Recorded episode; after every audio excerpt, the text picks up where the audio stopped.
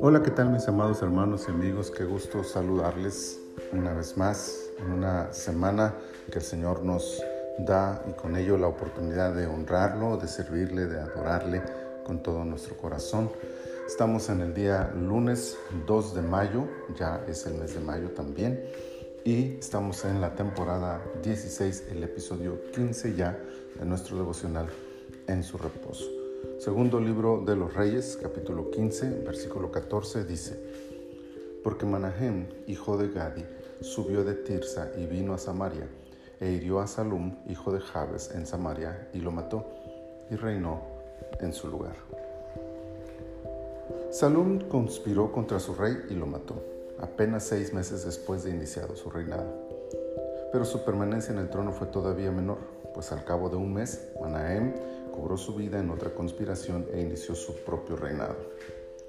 No sería tan interesante la escena si no fuera visible que este patrón se repitió constantemente en el reino del norte.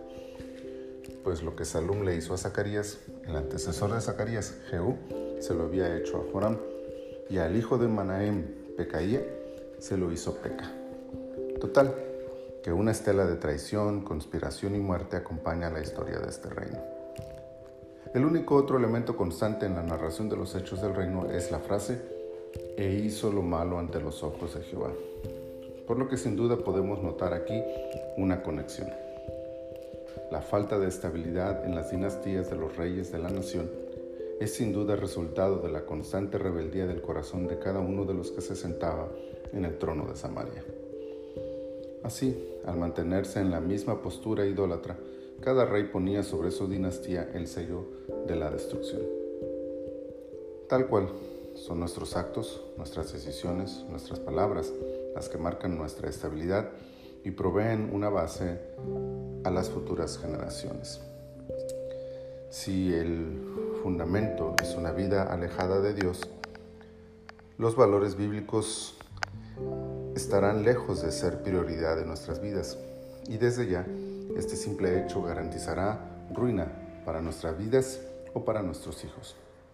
Una vida alejada de Dios llevó a estos personajes a conspirar, pero al obtener el poder fue su mismo pecado el que los llevó a ser traicionados, ellos o sus futuras generaciones. Si anhelamos el bienestar y prosperidad de los nuestros, bien haremos en cuidar la forma en que lo buscamos y alcanzamos ahora, que sea en comunión con Dios que sea con trabajo honesto y digno, que sea honorable y fiel. Así viviremos en paz y armonía y entregaremos un legado seguro y estable a nuestros hijos. Alejemos la inestabilidad de nuestra familia, garanticemos una vida digna para los que amamos, busquemos a Dios y honremos su nombre en todo lo que hacemos. Padre, muchas gracias por esta nueva semana, por este nuevo mes, muchas gracias por este nuevo día. Pero sobre todo muchas gracias por tu palabra, que nos habla cada día. Cada vez que nosotros abrimos tu palabra, esta siempre tiene un mensaje para nosotros. Ayúdanos, Señor, a valorarlo, a apreciarlo, a reconocerlo, a identificarlo, pero sobre todo a aplicarlo, a practicarlo en nuestras vidas. Señor, bendícenos en este día, guárdanos, protégenos, llévanos al cumplimiento de tu perfecta voluntad en todo lo que hagamos. Por Cristo Jesús te lo pedimos. Amén. Amén. Mis amados hermanos, que esta semana la bendición de Dios se haga visible y palpable en cada uno de ustedes.